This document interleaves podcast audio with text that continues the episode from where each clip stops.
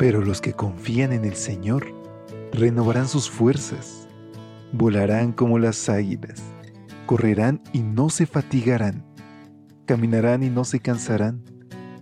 Mantengamos pues firme la esperanza que profesamos, porque fiel es el que hizo la promesa. Bienvenidos a esta serie de devocionales para adultos. Yo estoy contigo. Promesas bíblicas para vivir confiado.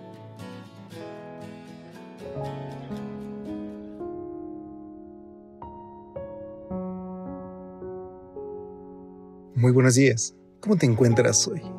Gracias a Dios que nos permite saludarnos un día más a la distancia y poder extenderte a nombre de todo el equipo de Evangelike una calurosa bienvenida a una edición más de este, tu espacio de lecturas devocionales para adultos. En este 10 de julio, nuestro Padre tiene una promesa para nosotros, una vida larga y llena de felicidad.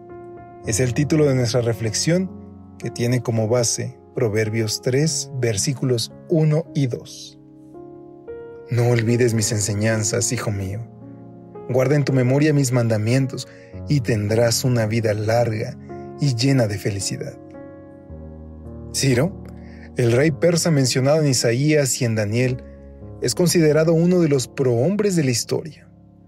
Son muchas sus proezas bélicas y como monarca, pero me gustaría que habláramos hoy de un episodio que nos cuenta Cicerón en su obra La ancianidad.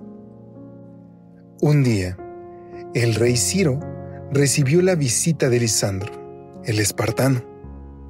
Lisandro llegó cargado de regalos que elevaban la gloria y el poder de Ciro. Como era su costumbre, el persa trató con bondad y cortesía a su visitante y lo invitó a ver un recinto que había sido plantado con gran esmero.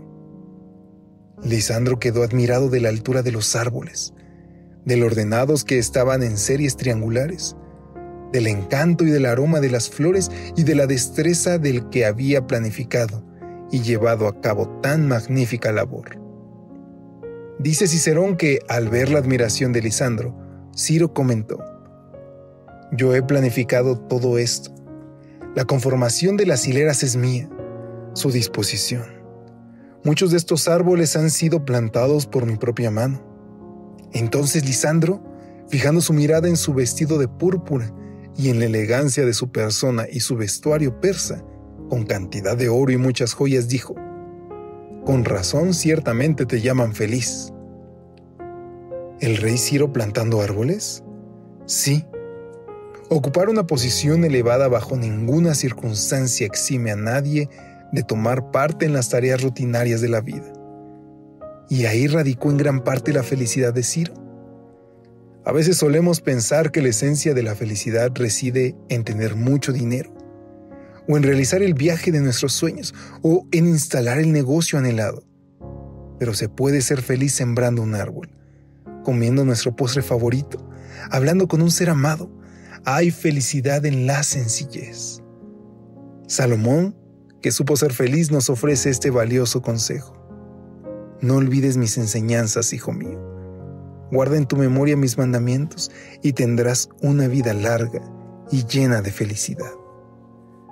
No abandones nunca el amor y la verdad, llévalos contigo como un collar. Grábatelos en la mente. La receta es sencilla. Obedecer a Dios y nunca abandonar el amor y la verdad. Entonces la gente dirá de nosotros, con razón, son felices. Y es que, queridos amigos, ¿Quieres que tu vida tenga sentido? Úsala para ayudar a otros, para servir a otros, para disfrutar de esta belleza que es la vida. No te conformes con lo material. No busques atesorar riquezas, porque esas desaparecen y al contrario, muchas veces nos dan angustias.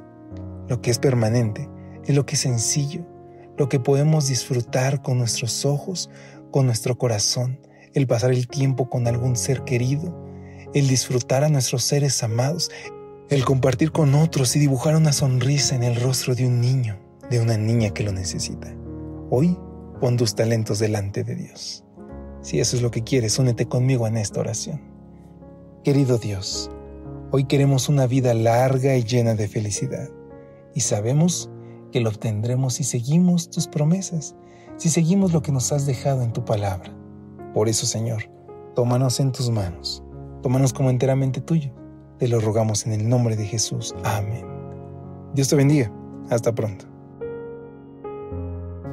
Gracias por acompañarnos. Te esperamos mañana. Te recordamos que nos encontramos en redes sociales. Estamos en Facebook, Twitter e Instagram como Ministerio Evangelite. Y también puedes visitar nuestro sitio web www.evangelite.com